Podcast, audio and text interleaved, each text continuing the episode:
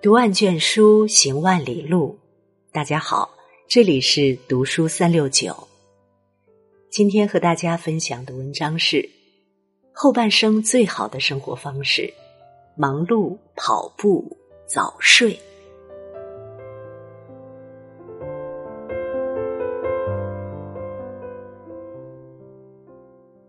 杨绛先生曾在书里写道：“一个人经过不同程度的锻炼，就获得不同程度的修养，不同程度的效益。好比香料，捣得愈碎，磨得愈细，香的愈浓烈。中年以后，经历了太多无常之事，看着人生起起落落，越来越明白这句话的深意。”世间所有的事情皆有因果，命里所有的得失皆有定数。你想拥有健康的身体，就要养成好的生活习惯，不再透支自己；你想获得稳定的情绪，就要找到好的自愈方式，学会放过自己；你想过上更好的生活，就要经营好当下的人生，开始改变自己。后半生最好的生活方式，其实就这六个字：忙碌治愈一切坏情绪。奥斯卡最佳影片《绿皮书》中有句台词令人印象深刻：“太多对生活失望的人，都不敢走出第一步。一生中有太多时刻让你感到痛苦的，其实是自己的选择。”你不自渡，天也难助。人之所以活得累，究其根本是想的太多，却做的太少。久而久之，被忧思和恐惧裹挟，负能量越堆越多，精力越来越差，每天都感到疲惫不堪，就会进入精神内耗的循环。而解决内耗最有效的方式，就是先让自己忙起来。前些日子。天坛奖颁奖典礼上，八十四岁的国民奶奶吴彦姝获得了影后的奖杯。在旁人眼中，八十四岁的年龄应该停下脚步，甘于平淡，不能再折腾。可吴彦姝却表示，人就像机器，你要是放着它不动它，它就会老化生锈。没有一个好的状态，生活和工作都不会顺心。平时只要闲下来，他就会去做喜欢的事情，比如插花、打篮球、练习各种健身动作。他不想被年龄限制，始终坚守着信念。多年来一直坚持演戏，在自己热爱的事情上永远保持热忱。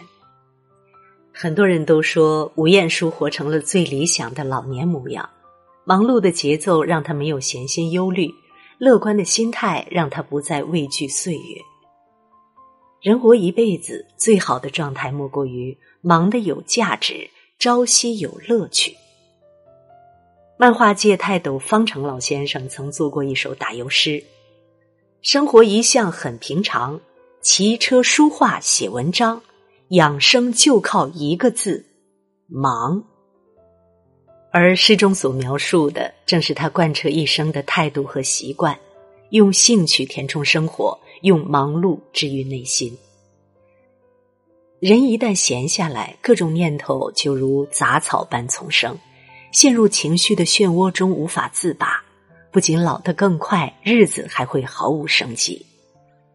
与其继续荒废光阴，不如从现在开始戒掉懒惰，行动起来，寻找情绪的出口，积极面对人生。培养爱好，读书、画画、爬山、旅行。总有一件小事能成为一剂良药，解开你的心结。充实当下，整理房间，清理垃圾，打理形象，在有限的生命里，不辜负自己，不将就生活。跑步滋养身体和灵魂。知乎上有个提问：有哪些看似很微小的习惯，却能明显改变一个人的人生？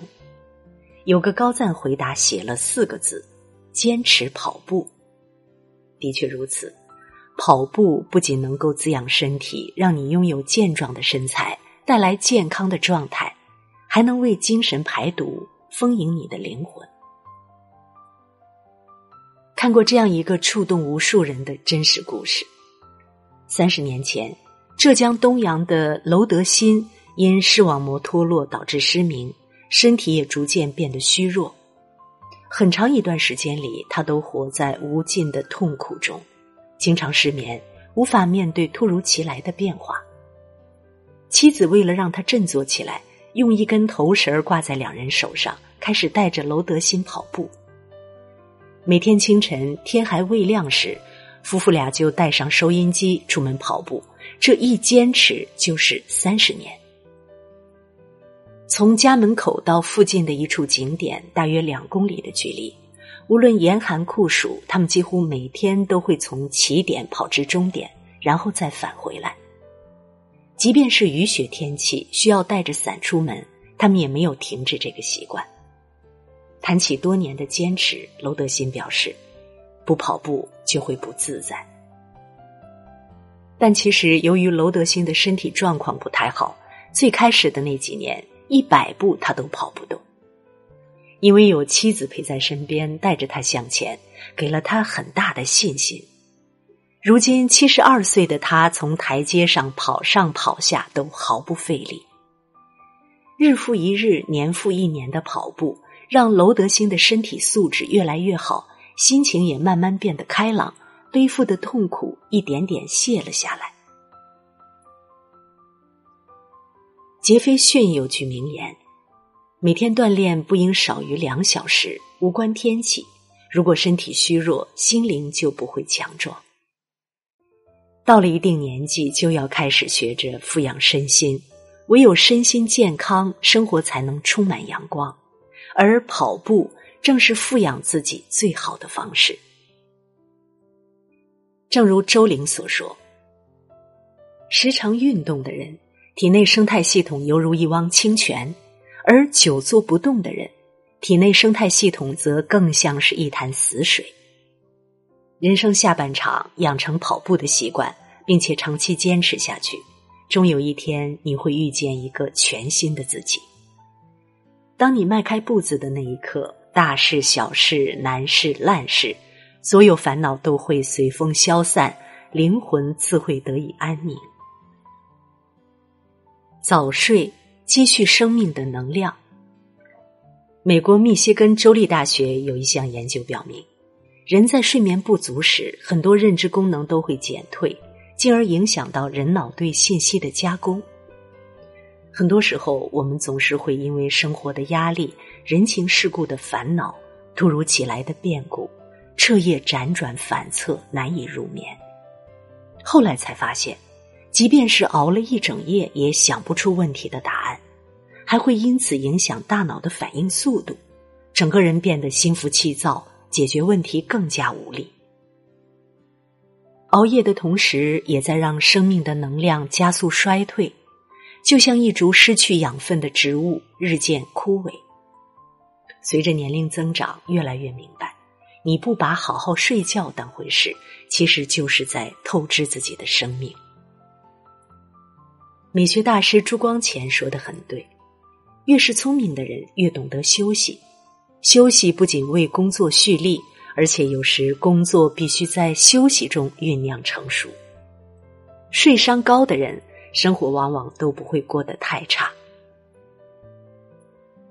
一九七八年，作家村上春树萌生了创作小说的念头，立志成为作家。从那时开始，他便设定了一个雷打不动的写稿模式：每天晚上九点准时就寝，早上四点起床吃完早餐开始写稿。实在写不下去的时候，他就出门跑步调整状态。常年规律的作息为他带来了充沛的体力和源源不断的能量，从而保持高效的创作输出。好好睡觉就是一个充电蓄能的过程。白天需要处理各种事情，会消耗掉身体和精神的一部分能量，如果不及时补充，迟早会拖垮自己。半山文集里讲到，变化是先改变了认知，再改变了习惯，二者缺一不可。你对于生活的认知，往往决定你的人生走向。你的睡眠习惯，很大程度决定着你的生命质量。当夜幕降临时，早点放下手机，停止胡思乱想，保证睡眠质量，坚持早睡早起，才是对人生真正的负责。请记住，睡前原谅一切，醒后便是重生。来人世走一程，真正通透的活法是什么样？丰子恺总结的很好。走正确的路，放无心的手，结有道之朋，断无义之友，饮清净之茶，戒色花之酒，开方便之门，闭是非之口。人到中年，最好的生活方式便是忙碌起来，提高人生的高度，坚持跑步，拓宽生活的宽度，早睡早起，增加生命的厚度。点个再看。后半生，愿你活得坦荡且从容，所欲皆欢喜，所得皆美好。